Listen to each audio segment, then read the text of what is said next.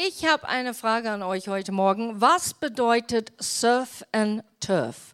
Nicht rausrufen, sondern Hände hoch und sagen, was das ist. Was ist Surf and Turf? Es ist ein Essensgericht und was besteht aus den Komponenten?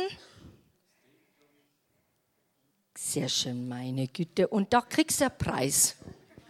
So läuft es ab hier am Sonntag. Gut, sehr gut. Das ist genau, was Surf and Turf ist. Und das ist so eine Modeessen eigentlich geworden. Für diejenigen, die wollen nicht nur Steak, die wollen ein bisschen Fisch, dann essen die Garnelen dazu oder Hummerschwänze eigentlich. Kommt aus Nordamerika und ist hier rüber geschwappt. Und als ich über diese Essen gedacht habe, wie passend zu Erntendank, habe ich mir gedacht, da gibt es einen ganz toller Spruch auf Deutsch. Und so heißt es, du bist weder Fisch noch Fleisch. So, wir haben den Visual Surf and Turf und wir haben diese nicht so schöne Kompliment als Aussage, du bist weder Fisch noch Fleisch. Das bedeutet eigentlich, dass du uneinig bist, dass du nicht so richtig deine Meinung definieren kannst, dass du ein Mensch bist, und das werden wir jetzt ein bisschen reinschauen, eine Person, die unentschieden ist und Schwierigkeiten hat, Entscheidungen zu treffen. Eine Person, die in einem Moment eine andere Person zustimmt und gleich danach die meine wieder über Bord wirft. Kennt ihr das? Triffst dich mit Leuten, die sagen, boah, ja, genau, absolut. Dann kommt einer dazu, hast gesagt, Mensch, hast du aber, nee, sehe ich anders. Der andere Person sitzt da und sagt, ja, genau. Und dann denkst du, hä? Du hast gerade mit mir zugestimmt, warum? Also außer, dass die da nochmal überlegt haben und haben gesagt, das passiert mir auch, wo ich sage, ja stimmt, so habe ich es nicht betrachtet, stimme ich auch jetzt anders zu. Aber es sind solche Menschen, die sagen ja vielleicht zu alle Leute. Die sind unentschlossen, die haben keine eigene Meinung. Oder eine Person, der immer wartet, und jede Entscheidung bis zur letzten Sekunde aufschiebt, dann könnte es ja was Besseres kommen, bis es zu spät ist. Kennt ihr das, Silvester? Was macht ihr Silvester? Hey, wir wissen noch nicht so ganz genau. Weil man hat immer die Hoffnung, irgendwas anderes vielleicht kommt, wo es da doch nicht so langweilig ist, dass man bis Mitternacht aufbleiben muss. Äh, weil man muss bis Mitternacht aufbleiben. Und deshalb hat man immer die Hoffnung, na, vielleicht wird es doch irgendwann einmal spannend und wir kriegen eine Einladung, der haut uns aus den Socken. So, wir sind ein bisschen unentschlossen und sagen, hm, ja, wir wissen noch nicht so ganz genau. Oder dieses Supersyndrom Aufschieberitis. Ich glaube, alle von uns haben ab und zu Aufschieberitis-Syndrom. Wir schieben die Dinge vor uns ich müsste das wieder neu putzen, ich musste die Regale sauber machen, ich musste meine Schublade aufräumen. Ähm, solche Dinge, man schiebt es vor sich hin. Ne? Oder eine Definition von weder Fisch noch Fleisch ist eine super Cheerleader. Die stimmen mit dir zu, die, die legen sich in Zeug, die jubeln und träumen riesige Pläne, so wie mit dir. Aber wenn es hart auf hart kommt, wenn plötzlich die Träume umgewandelt werden zur Realität, ah, du, da habe ich jetzt kein Zeige. Ja, ähm, ja, das ist schon alles toll, aber ich bin leider jetzt für mehrere Monate nicht mehr da. Plötzlich sind die nicht mehr da. Die können begeistern, sehr schnell angezündet zu werden äh, für eine Idee, aber richtig da zu bleiben, bis die Idee komplett sich verwirklicht, sind die dann nicht mehr da.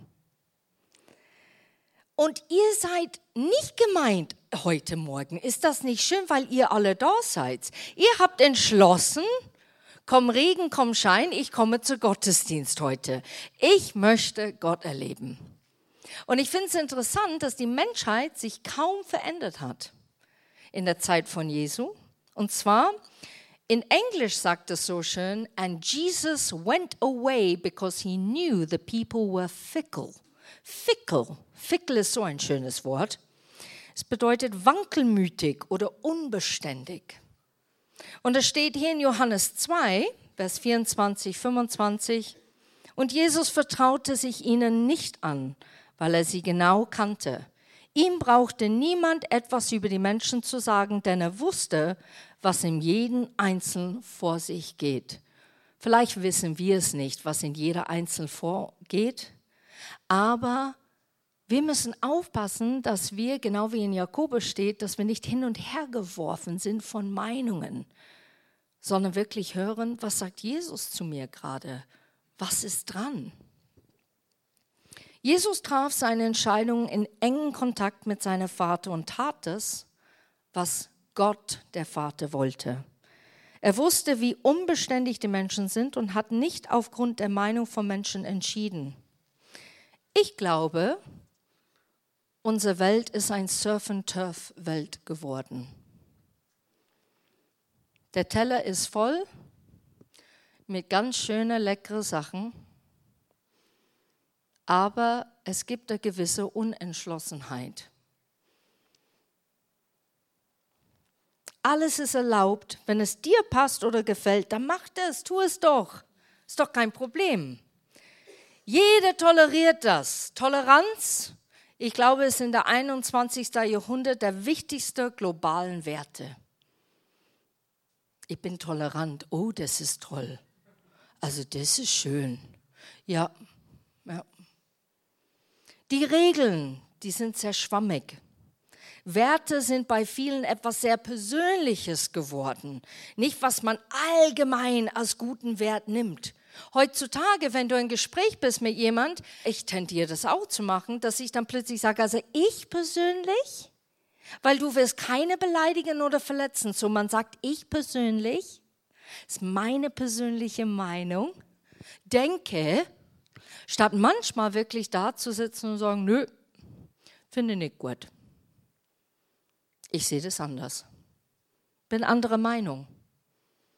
Nein, ich finde das nicht okay.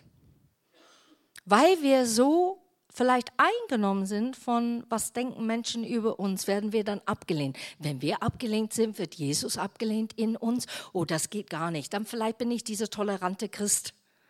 Ich bin der super Christ, der sehr tolerant ist. Ich zeige jeder das Gesicht, was denen gefällt, weil dann komme ich gut an und irgendwann mal kann ich Jesus zeigen. Aber das ist ein falscher Schluss eigentlich, wie Jesus sich verhalten hat. Jesus hat immer seine Meinung gesagt. Jesus hat immer die Leute gezeigt, ganze klare Linie, was er steht, für was er ist und warum er so steht für das, was er steht. Der war nicht schwammig. Und weißt du, was so angezogen war auch bei Jesus? ist, weil er so überzeugt war von das, was er geglaubt hat. Und das tatsächlich zieht Leute an in eine Sicherheit. Leute wollten bei Jesus bleiben, weil die gemerkt haben, da ist Sicherheit, da ist ein Perspektiv, da ist Klarheit, da ist eine ganz klare Linie. Da möchte ich bei ihm sein. Früher waren wir entsetzt, wenn eine Person eine Position bekommt, das sein Leben nicht vorbildlich im Griff hatte. Jetzt sagen wir, na ja, sie oder er, die sind gut da drin, nicht? Sportler, ja, aber die sind gut im Rennen. Also ich bin froh, dass die für Deutschland rennen, weil die echt gut da drin sind. Ach so, die haben schon sieben Frauen gehabt. Ah ja, verheiratet siebenmal. Oh ja, das ist schon. Aber die rennen super gut. Also rennen richtig genial. Oder Schauspieler. Da hast du ein Vorbild in einem Schauspiel, die können das so gut machen auf dem Film, richtig bewegende Filme hervorrufen. Und wenn du aber hinter der Kulissen siehst du eigentlich, wie kaputt der Mensch ist, wie der Mensch nicht für seine eigenen Werte steht, aufrichtig. Oder Politiker, das ist auch so spannend, ne? Sagst du, was du gerade jetzt gemeint hast vor dem Wahl? Ziehst du das dann durch? Oder wird es jetzt schwammig wieder? Und es gibt natürlich einen Politiker, die wir sehr gut kennen, wo wir manchmal ein bisschen in Schock sind hier in Deutschland. Wie kann es sein, dass er so viel tweeten kann und solche Dinge sagen kann und so leben kann, wie er lebt und er ist immer noch als Präsident vorhanden. Es ist ein Rätsel. Aber wir erdulden viel, viel mehr. Und wir nennen es, der Decke heißt, diese schöne Decke, Toleranz. Ich bin gut, weil ich Toleranz bin. Ich toleriere den anderen Mensch. Gott betrachtet das anders. Er ist sehr bedacht. Er erwähnt es mehrmals in seinem Wort, dass er will, mehr interessiert an unser Charakter, statt an dem, was wir alles können oder tun. Immer wieder neu geht es um unsere Persönlichkeit, immer wieder geht es um unser Charakter. Du kannst so viel Großes erreichen, letztendlich in dein Leben. Du kannst auch sehr, sehr viel schaffen. Aber letztendlich geht es immer wieder um deinen Charakter. Lass uns Titus 2, Vers 7 bis 8 kurz anschauen. Sei du selbst ihnen in jeder Hinsicht ein gutes Vorbild. Lehre Gottes Botschaft unverfälscht und mit Würde. Was immer du sagst, soll wahr und überzeugend sein. Es soll authentisch und echt sein. Oder Epheser 4 von 17 bis 24. Darum fordere ich euch im Namen des Herrn eindringlich auf, lebt nicht länger wie Menschen, die Gott nicht kennen. Ihr Denken ist verkehrt und führt ins Leere. Ihr Verstand ist verdunkelt. Sie wissen nicht, was es bedeutet, mit Gott zu leben. Und ihre Herzen sind hart und gleichgültig.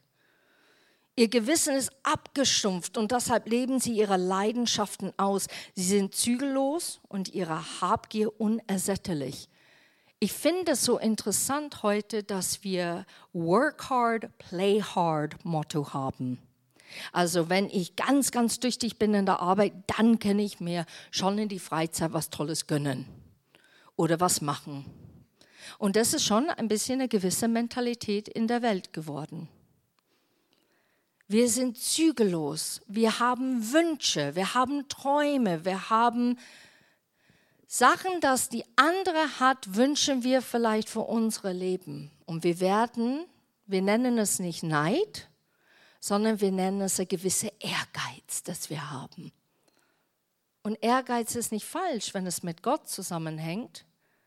Es ist auch nicht falsch, schöne Sachen zu haben. Es ist auch nicht falsch, eine wunderschöne Urlaub zu haben. Es ist auch nicht falsch, sich etwas Tolles zu gönnen. Das ist nicht die Aussage, sondern die Aussage ist, was steckt dahinter? Warum tue ich die Dinge, dass ich tue? Was ist mein Herzmotivation darüber? Ist es ein Loch zu füllen? Ist es etwas zu sättigen, wo ich glaube, Gott es nicht sättigen kann? Bin ich ein bisschen egoistisch geworden? Und ich merke es selber nicht, weil wenn ich es wirklich betrachte und Gott frage, uh, vielleicht kommt da Antwort ja. So man ignoriert es, man tut ein schönes Tuch drüber. Aber ihr habt gelernt, dass ein solches Leben mit Christus nichts zu tun hat. Was Jesus wirklich von uns erwartet, habt ihr gehört. Ihr seid es ja gelehrt worden im Vers 21. Jetzt geht es weiter in 22. Ihr sollt euer altes Leben wie alte Kleider ablegen. Folgt nicht mehr eure Leidenschaften, die euch in die Irre führen und euch zerstören. Ihr kennt es bestimmt. Jeder Einzelne könnte hier vorne stehen und eine Geschichte erzählen von seinem Leben, wie Emotionen euch in die Irre geführt haben.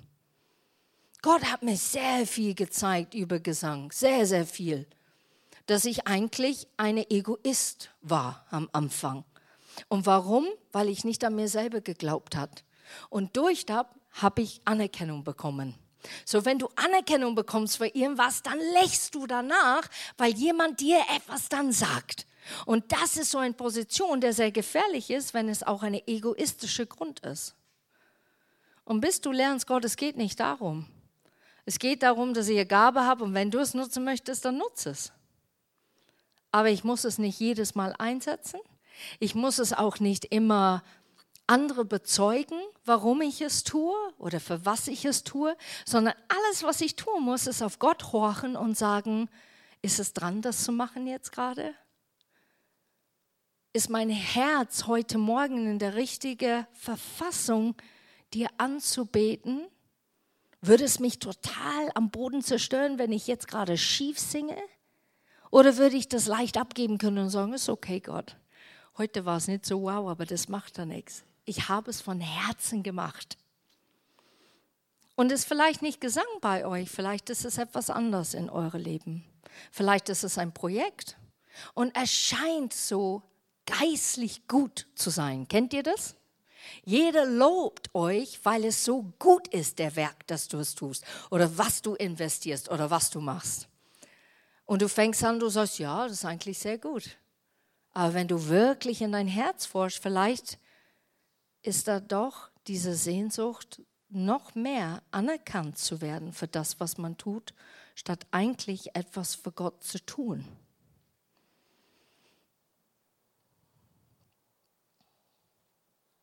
Es geht mir nicht darum, heute ein fehlerfreies Leben zu pochen.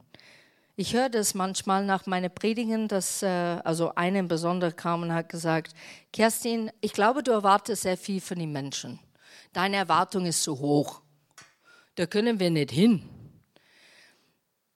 Und ich habe nachgedacht über diesen Satz und ich habe mir gedacht, ja, ich erwarte. Ich, ich komme am Sonntagmorgen, wenn ich etwas mitteile, mit der Erwartung, dass Gott etwas sagen möchte, etwas mitteilen möchte zu euch.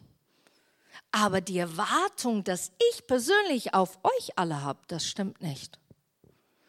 Ich weiß nur von eigener Erfahrung, wenn man Dinge ändert in sein Leben, wenn man mehr Zeit bringt mit Gott, wenn man sein Wort wirklich sucht und ihn persönlich sucht und wartet auf seine Antworten, dann erlebst du eine Veränderung in dein Leben.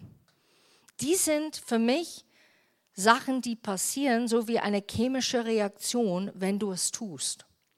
Aber ich will heute Morgen, das ist genau das, was ich nicht möchte, ist, dass sie unter Druck oder unter Strom sind und ja, super, Jetzt muss ich wir surfen, turf leben und meine Güte, jetzt muss ich fast perfekt sein. Darum geht das nicht.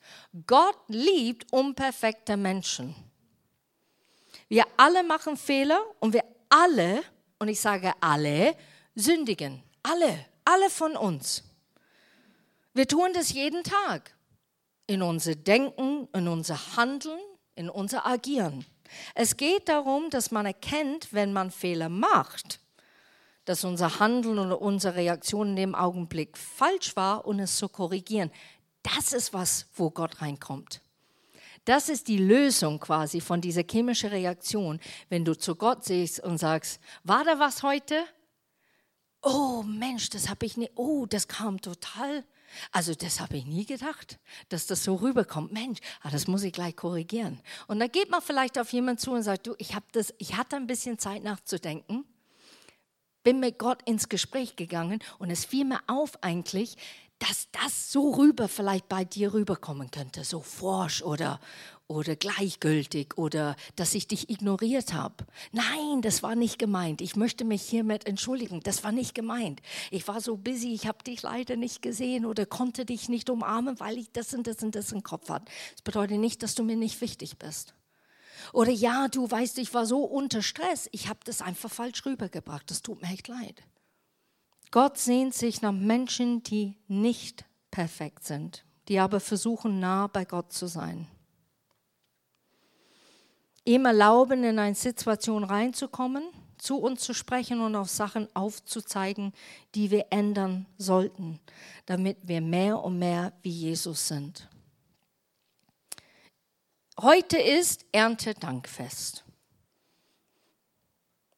Und wir können so viel lernen aus der Landwirten, wie eine gute Ernte eingebracht werden sollte. Jeder Landwirt hat eine gute Ernte, wenn er Nummer eins aus Fehlern lernt. Das stimmt, oder? Wenn wir Fehler machen in unserem Leben, dann lernen wir manchmal schneller, als das auf die Erfolgsstufe zu gehen, oder? Wir lernen dann einfach, weil wir denken, oh, nee, da muss ich aufpassen, dass ich das nicht nochmal tue. Und Nummer zwei, das umsetzt, was wir gelernt haben. So, und das ist, was der Landwirt gelernt oder lernt. Zum Beispiel, ich meine es gut, ich bin ehrgeizig und sehe ganz viele Samen. Der Samen geht auf und viele Pflanzen sprießen aus der Erde. Doch die Pflanzen ersticken sich gegenseitig, weil es keine Luft und keine Licht an die Pflanzen kommen und das Ergebnis keine Frucht. Oder ein anderes Beispiel, oh, ich bin so müde, ich fahre nicht aufs Feld zum Gießen. Der Ergebnis, am nächsten Tag ist ein Teil der Pflanzen verdorrt, weil es der ganze Woche nicht geregnet hat. Das ist, was Landwirten lernen. Und wenn wir das umsetzen würden auf Christentum, ich finde, das sind schon Ähnlichkeiten. Ich kenne Christen, und vielleicht kennt ihr die auch, die machen immer wieder denselben Fehler oder dieselbe sündige Art oder Verhalten. Und die sagen, es reicht aus, wenn man um Vergebung bittet und zu Gott kommt. Genau, naja. Aber um Vergebung zu bitten, Buße zu tun, bedeutet, dass man in sein Leben oder in dem Bereich, den es betrifft, eine 180 Grad Wendung machen sollte. Und man soll es versuchen, nie wieder zu machen. Man überdenkt sein Verhalten, man endet seine Verhalten über das. Und dabei hilft Gebet und um Gottes Hilfe dabei im Anspruch zu nehmen. Und Gottes Heiliger Geist gibt uns die Kraft und das Wollen und das Vollbringen, es zu leben. Steht in Philippa 2, Vers 13. Gott gibt uns die Kraft, er gibt uns die Wille, und er gibt uns das Vollbringen, dass wir es erleben können, Dinge durchzuziehen. Ich finde, das Wort Buße manchmal hat so eine schwere Gewicht. Kennt ihr das? Ich weiß nicht, kennt ihr das? Also für mich, wenn ich Buße höre, dann denke ich mir, ouch. Und vielleicht sollte man das Wort ersetzen mit Sinneswandeln. Wenn wir aus eigener Kraft unser Sinnes wandeln möchten, wir merken, wir führen die Sachen vielleicht nicht hundertprozentig gut durch. Wir merken, es ist holprig. Oder wir kommen nur so weit und dann geben wir auf, weil wir merken, äh, nee, ich kann, ich kann nicht weiter. Aber wenn wir es mit Gott machen, und das erlebe ich immer wieder in meinem Leben, wo ich sage, Gott, du kennst mein Herz, du weißt, wie ich es gemeint habe, oder du weißt, wie ich das gesagt habe, oder du weißt, wie ich eigentlich handeln möchte. Und ich möchte, dass du meine Sinne verwandelst, dass du es erneuerst. Ich beuge meine Knie. Weißt du, warum Gott sich danach sehnt, dass wir seine Werte leben? Dass wir Reue zeigen und dass wir echt 180 Grad Wendung machen in unser Leben? Weißt du warum? Damit genau das geschieht, was du hier vorne an der reich gedeckten Tisch siehst eine großartige Ernte in dein Leben. Frucht, der gut aussieht und nicht verdorben ist gleich, wo es dann gepflückt wird, sondern anhält. Riecht gut, schmeckt gut, ist gut. Das ist der Grund, warum Gott sehnt sich, dass wir seine Werte und dass wir Reue und immer wieder zu ihm kommen und diese Austausch in enge Beziehung mit ihm haben. Das ist der Grund. Gott sehnt sich danach, dass wir gesegnet sind und gute Frucht tragen. Und das, deswegen ist es ihm so viel daran gelegen, dass wir immer mehr nach seinem Vorbild leben. Wir sind in Epheser 4, was wir vorher gelesen haben. Lasst euch in eurem Denken verändern, euch innerlich ganz neu ausrichten. Es geht dann weiter in 23. Und 24 zieht das neue Leben an, wie ihr neue Kleider anzieht. Ihr seid nun zu neuen Menschen geworden, die Gott selbst nach seinem Bild geschaffen hat. Jede soll erkennen, dass sie jetzt zu Gott gehört und so lebt, wie es ihm gefällt. Wollen wir Gott gefallen? Eigentlich schon. Eigentlich ist es in uns hineingepflanzt. Wisst ihr das? Schon von Geburt an. Wir haben eine Sehnsucht, Gott zu gefallen. Und manchmal nutzen wir diese, was gesättigt werden wird und erfüllt werden soll von Gott, erlauben wir, es wird gefüllt von anderen Dingen. Und das ist manchmal so eine Täuschung. Und wir denken, ja, das ist super, das ist genau das. Aber wir merken, dieser Erfülltsein ist nicht so erfüllt, als wenn wir wirklich Gott begegnen. Hier gibt es ein Bild. Wir sind anders. Und das ist echt gut so. Wir sind anders. Wir sollen auch anders sein. Wir sollen auch anders leben. Wir sollen nicht surfen Turf, weder Fisch noch Fleisch. Steh dazu. Ich bin ein Mensch, der Fleisch mag. Ich bin ein Mensch, der Fisch mag. Und ich lebe danach. Nicht entweder oder. Versteht ihr, was ich meine? Es geht jetzt nicht um Essen, nur als kleines Hinweis. Weil vielleicht kommt einer und ja, aber Kerstin, ich mag so gern Steak und ich mag Garnelen. Ich auch. Aber es geht darum, dass sein Leben eine ganz klare Bild zeigt und nicht schwammig und unentschlossen ist, sondern ein klares Bild, dass wenn Menschen zu dir gehen, die wissen ganz genau deine Prinzipien und deine Werte. Die wissen es ganz genau, für was du stehst und warum du lebst. Die wissen es haargenau. Und es bedeutet nicht, dass man es zudonnern soll.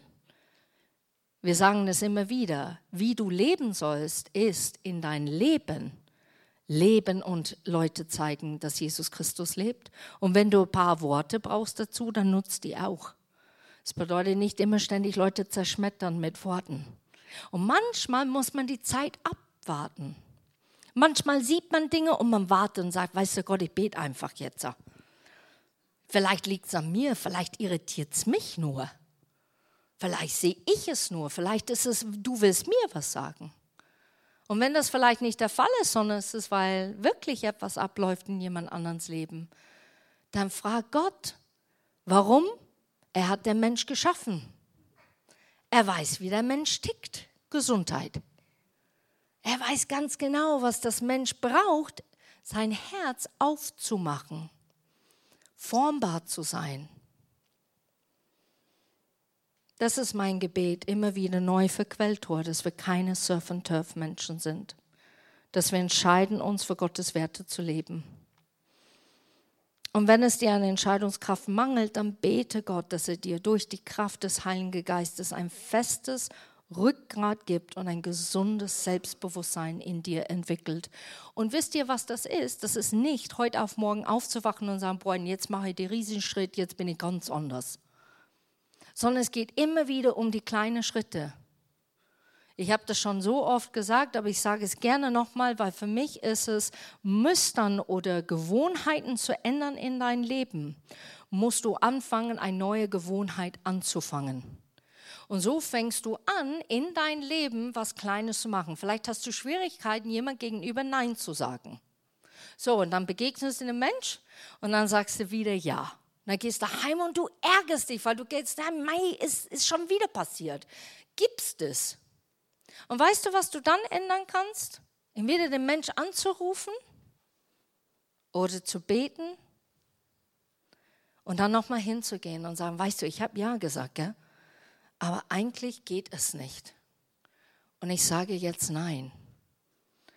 Und trotzdem sich nicht unterbuttern zu lassen, wenn einer damit ein ganze Parade oder ganzes Wortwahl wie ein Wasserfall auf dich zukommt. Ja, aber du hast gesagt und und dann hat man schlechtes Gewissen und dann oh ja, mm, ja okay und dann geht man heim und hat man schon wieder ja gesagt aber dass man sich nicht um den Kopf haut, sondern sagt, okay, ich habe es einmal geändert, jetzt muss ich den Mut fassen und nochmal das ändern.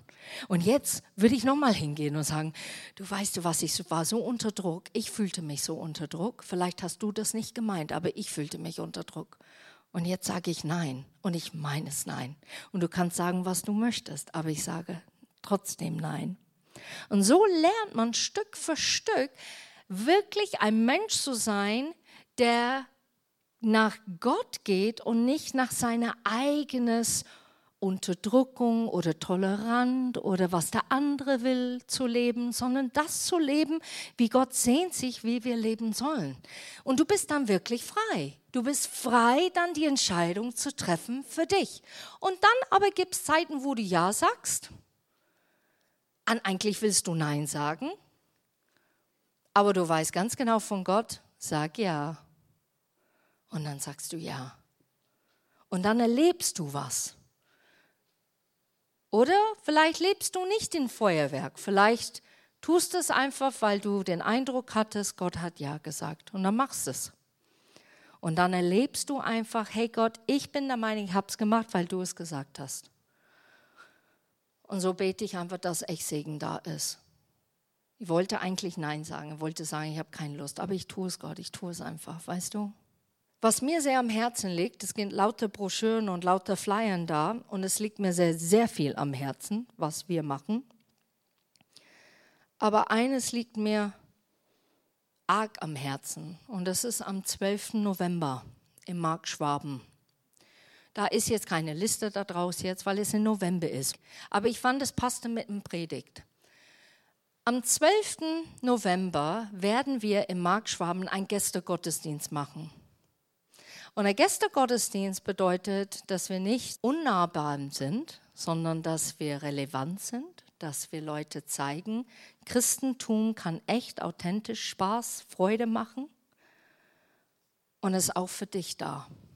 Das ist für mich, was ein Gästegottesdienst ist. Einladend zu sein für andere, die total distanziert sind von der Kirche, distanziert sind von Gott oder haben ein Bild von Gott, wo Gott so gerne das ändern möchte. Ich möchte als kleine Hausaufgabe, dass ihr dafür betet, dass ihr seht, wen könnt ihr vielleicht einladen zu dieser Gästegottesdienst. Wer könnte mitkommen und essen und Spaß haben, Freude dran haben, etwas einfach zu erleben, der anders ist. Weißt du, wo ich sehr, sehr stolz bin auf Quelltor, ist, dass die Leute, die hier das erste Mal oder das zweite Mal kommen, die sagen, das ist also der erste Mal, die sind, die begrüßen einem. Da bist du äh, sichtbar. Aber die sind nicht fördernd, die sind nicht so, hallo, neu, wo kommst du her, warum bist du gekommen, wie alt bist du, was sind deine Hobbys, was sind deine Ziele Leben, glaubst an Gott, warum nicht, komm, wir beten gleich. Sondern man gibt den Mensch trotzdem den Raum und sagt, oh, herzlich willkommen, da freuen wir uns riesig, dass Sie gekommen sind. Ich hoffe, Sie fühlen sich wohl. Wenn Sie Fragen haben, bitte kommen gern auf uns zu. Und das höre ich immer, immer wieder. Und was so schön ist, diese Gemeinschaft nachher mit dem Kaffee und Kuchen, das ist was Wertvolles, das ist was Schönes. Warum? Essen macht die Herzen auf, oder?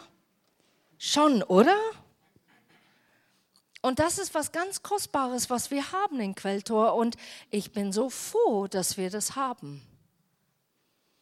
So, meine Anliegen heute Morgen ist Surf und Turf Leben raus und das Leben nach Jesu Christi leben. Und es wird ganz anders aussehen wie bei dir als wie bei jemand anderen. Glaub mir, vergleich dich nicht. Setz dich nicht unter Druck und nehme Zeit einfach mit Gott und sag, bitte, hilf mir, die Gewohnheiten, die wieder, immer wieder auftauchen in mein Leben, hilf mir dabei, die umzuändern. Und nicht in meine eigene Kraft, sondern hilf mir, belehrbar zu sein und offen dafür zu sein, damit diese Ernte richtig reinkommt und dass jeder das riechen, schmecken und sehen kann, aber vor allem Gott erleben kann. Amen.